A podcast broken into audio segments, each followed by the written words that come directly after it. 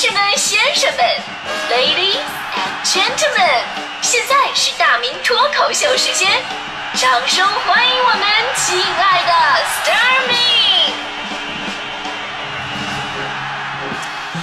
好，欢迎各位来到今天的大明脱口秀，我是大明。呃，咱们今天说的话题呢，跟梦有关系啊。说到梦呢，我们听到最多的一句话就是梦都是反的啊。以前我不信，但是现在我真的信。就比方说，当年我胖了之后吧，我最大的梦想就是减肥成功，日有所思，夜有所梦。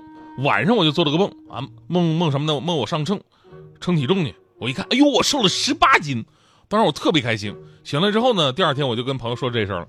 我朋友说，哎呀。梦都是反的，我说你什么意思？难道我还能再胖十八斤吗？他说那倒不是，那还不够反，真正的反是你应该再胖八十一斤。后来呢，一语成谶呢。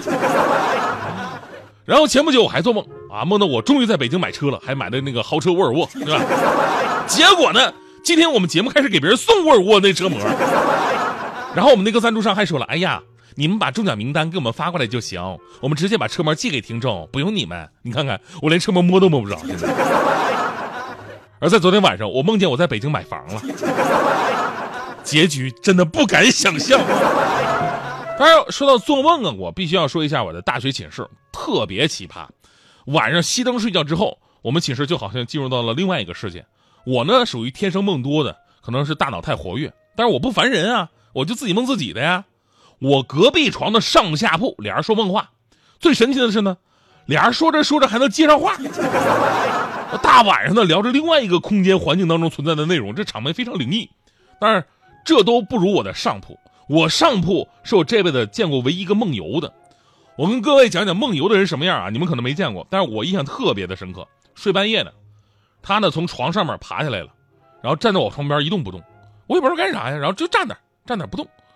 然后呢，旁边那俩人在说梦话，站了一会儿，晃晃悠悠的，他自己又爬上继续睡觉了。就最开始肯定反应不过来干嘛呢，以为是起夜啊，或者喝水什么的。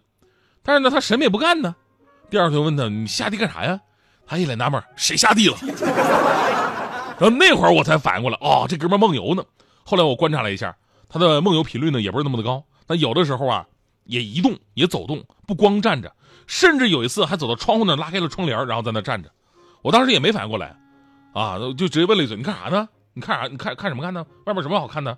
他说：“哦，我看看咱家冰箱里有没有好吃的。”后来我非常郑重的跟他说了这件事，我说：“你梦游啊，你最好去医院看一看。”这哥们也去医院看大夫了，不知道他媳妇儿现在的心理素质练得怎么样了。梦游这个词儿呢，我们都听说过啊，但是像我像我一样，就是中了彩票，跟这种人能成为室友，亲眼所见的人并不多。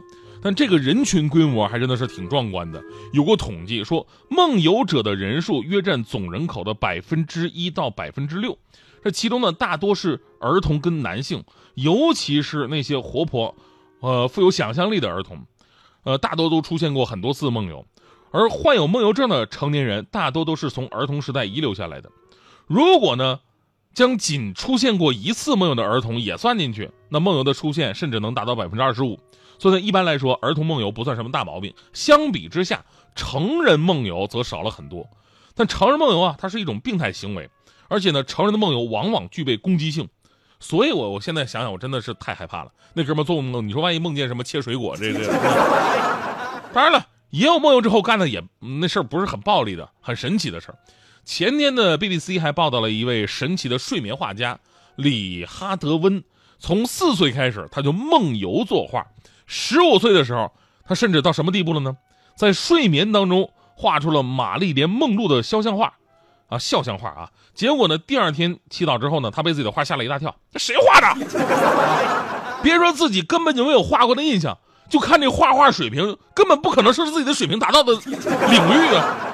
在过去二十多年的夜晚，呃，李创作了超过六百幅美术作品。专家说，他的这个作品呢非常好。就是他可以完成的，说明什么呢？说说明他具备这种创作能力，只是因为清醒的时候他受到了脑部系统的抑制，无法在清醒的时候画出这些作品。这特别像什么呢？特别像那个王羲之写那个《兰亭序》，喝多了以后写出来，清醒了之后怎么写也达不到那个水平。所以我终于知道大明脱口秀为什么都是欢迎了，因为我都是每天早起做节目，我都是半梦半醒的状态呀。当然了，这也算是因祸得福。接下来呢，听起来这个事儿比暴力还可怕。这姐们梦游之后呢，喜欢上网买东西，也是前不久的新闻。说英国有一名女子呢，患上了罕见的睡眠障碍，竟然梦游网购。你看她下单的产品呢，千奇百怪，五花八门，冰箱啊、桌椅啊、小熊软糖啊、天价饼干盒啊，等等等等。更加搞笑的是，她竟然买过一整个篮球场。而幸运的是，商家同意七天无理由退货。所以呢，我一度怀疑说这女的是你是故意的吧？当然，这个新闻最大的正能量啊，还是能看出她老公对于她的爱。你说就这样还能坚持生活在一起，而你们呢？双十一媳妇儿稍微买多了一点你才慢慢叽个叽个的，你这多么的浮躁啊！啊，如果生活当中真的出现了梦游的症状啊，咱们还是好好重视一下梦游啊。只要不是脑器质性病变引起的，就不需要治疗。如果频繁发生，可以请医生用一些镇静剂。而恐惧、焦虑，容易使梦游症加重，这个就要设法消除你的恐惧和焦虑心理了。还有另另外一种说法，说哎呀，这个，呃，千万不要随便去叫醒梦游者啊！你突然把他叫醒了，他会什么受到惊吓啊？这个大脑会发疯啊，甚至变成白痴等等等等。这样的说法有很多。事实上，梦游者很难被叫醒，就算被叫醒了，他也不会发疯，只会一脸蒙圈，脑里浮现出三个哲学问题：我是谁？我在哪？我要干啥？其实人呢，随着年龄的增长，见得越多，想的越多，梦也就会越复杂。但是梦比现实最好的一点什么呢？梦永远不会欺骗你，你想谁了就会梦到谁。现实当中，你见到喜欢的人，你可能会遮遮掩掩。对某人可以表现的漠不关心，但是如果你真的爱他，他一定会出现在你的梦里。当年我有个特别喜欢的女孩，但是一直没有表表白过，就是默默的喜欢，因为我也不确定她喜不喜欢我。我们两个只是加了微信，就我的那种喜欢，就是从来不跟她说，也很少约她，但是我每隔五分钟我会看看她的朋友圈，感受一下她的气息。哎呀，这这种感觉，直到有一天，那个女孩主动的给我发了一条微信，说我昨天晚上做梦梦到你了。我当时无比的激动，这说明他心里是有我的，而且位置非常重。他从来没有跟我说过，他今天跟我说一定是有深意的。然后我就问他，我说你梦到我什么了？女孩说梦到我的男神向我求婚。当时我都快爆炸了，行吗？但是他没说完，他说梦见我的男神向我求婚，而在这个时候，你在旁边鼓掌，还喊嫁给他，嫁给他。谢谢你对我们的祝福。我在梦里都这么贱吗？